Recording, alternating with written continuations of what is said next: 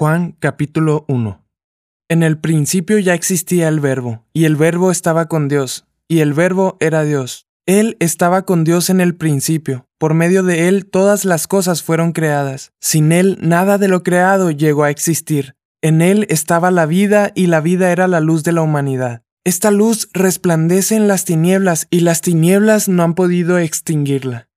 Vino un hombre llamado Juan Dios lo envió como testigo para dar testimonio de la luz a fin de que por medio de él todos creyeran. Juan no era la luz, sino que vino para dar testimonio de la luz. Esa luz verdadera, la que alumbra a todo ser humano, venía a este mundo.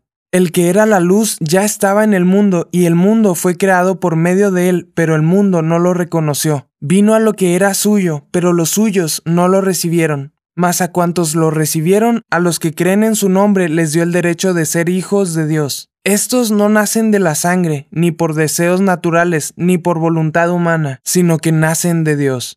Y el Verbo se hizo hombre y habitó entre nosotros, y hemos contemplado su gloria, la gloria que corresponde al Hijo unigénito del Padre, lleno de gracia y de verdad.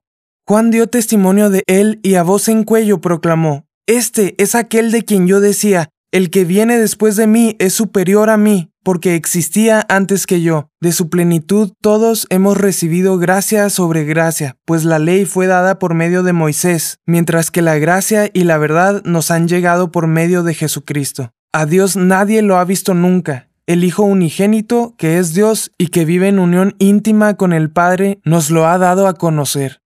Este es el testimonio de Juan cuando los judíos de Jerusalén enviaron sacerdotes y levitas a preguntarle quién era. No se negó a declararlo, sino que confesó con franqueza, Yo no soy el Cristo. ¿Quién eres entonces? le preguntaron. ¿Acaso eres Elías? No lo soy.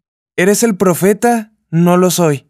Entonces, ¿quién eres? Tenemos que llevar una respuesta a los que nos enviaron. ¿Cómo te ves a ti mismo? Yo soy la voz del que grita en el desierto, enderecen el camino del Señor, respondió Juan con las palabras del profeta Isaías. Algunos que habían sido enviados por los fariseos lo interrogaron, pues si no eres el Cristo, ni Elías, ni el profeta, ¿por qué bautizas? Yo bautizo con agua, pero entre ustedes hay alguien a quien no conocen y que viene después de mí, al cual yo no soy digno ni siquiera de desatarle la correa de las sandalias. Todo esto sucedió en Betania, al otro lado del río Jordán, donde Juan estaba bautizando.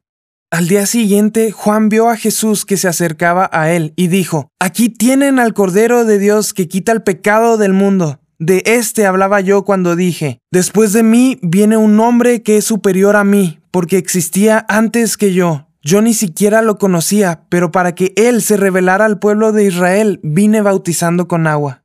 Juan declaró, Vi al Espíritu descender del cielo como una paloma y permanecer sobre él. Yo mismo no lo conocía, pero el que me envió a bautizar con agua me dijo, Aquel sobre quien veas que el Espíritu desciende y permanece es el que bautiza con el Espíritu Santo. Yo lo he visto y por eso testifico que este es el Hijo de Dios.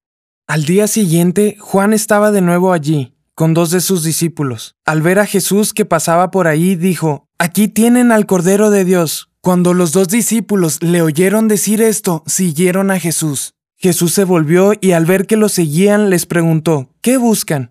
Rabí, ¿dónde te hospedas? Rabí significa maestro. Vengan a ver, les contestó Jesús. Ellos fueron, pues, y vieron dónde se hospedaba, y aquel mismo día se quedaron con él. Eran como las cuatro de la tarde. Andrés, hermano de Simón Pedro, era uno de los dos que, al oír a Juan, habían seguido a Jesús. Andrés encontró primero a su hermano Simón y le dijo, Hemos encontrado al Mesías, es decir, el Cristo. Luego lo llevó a Jesús, quien mirándolo fijamente le dijo, Tú eres Simón, hijo de Juan, serás llamado Cefas, es decir, Pedro. Al día siguiente Jesús decidió salir hacia Galilea, se encontró con Felipe y lo llamó, Sígueme.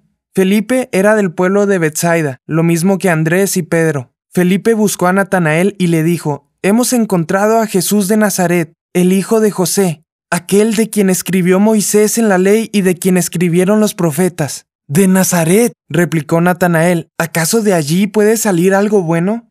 Ven a ver, le contestó Felipe. Cuando Jesús vio que Natanael se le acercaba, comentó, Aquí tienen a un verdadero israelita, en quien no hay falsedad. ¿De dónde me conoces? le preguntó Natanael. Antes de que Felipe te llamara, cuando aún estabas bajo la higuera, ya te había visto. Rabí, tú eres el Hijo de Dios, tú eres el Rey de Israel, declaró Natanael. ¿Lo crees porque te dije que te vi cuando estabas debajo de la higuera? Vas a ver aún cosas más grandes que estas. Y añadió, ciertamente les aseguro que ustedes verán abrirse el cielo y a los ángeles de Dios subir y bajar sobre el Hijo del Hombre.